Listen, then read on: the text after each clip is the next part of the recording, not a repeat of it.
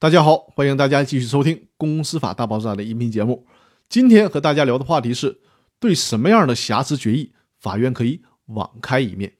《公司法司法解释四》第四条规定的是，在特定情况下，法院可以酌情裁定撤销公司决议诉请的问题。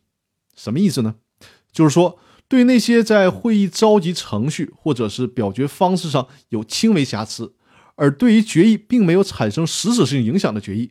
法院可以做不撤销该决议的裁定，但注意细节，必须是同时具备三个要件，法院才可能维持这种有一点瑕疵的公司决议。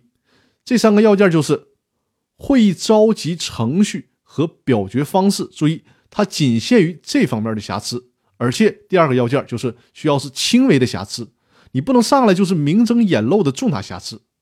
第三个要件就是未产生实质性影响。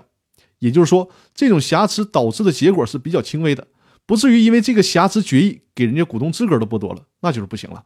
所以说，同时具备这三个要件，也就是会议召集程序或者是表决方式，还有就是轻微瑕疵，而且没有产生实质性影响，这个时候法院才有可能维持这种公司决议而不去撤销它。这里面顺便说一下，公司决议无效和公司决议撤销的区别。公司决议无效。核心是这种决议影响了公司债权人乃至公共的利益，所以说没得商量，就是无效。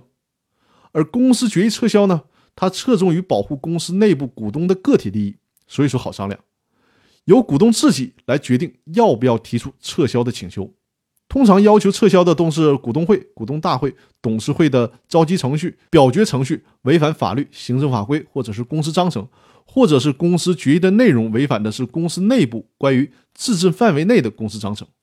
我来通俗点说吧，通常什么样的决议无效呢？通常是损人不利己的，或者是损人利己的。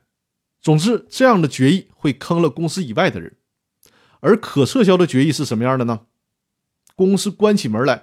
股东之间互相伤害，但不会危害到公司以外的人，属于窝里斗的性质，这种就属于可撤销的决议。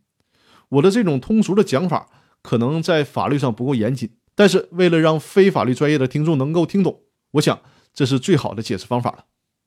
那好，我们今天的分享就到这里，更多内容我们下期继续，谢谢大家。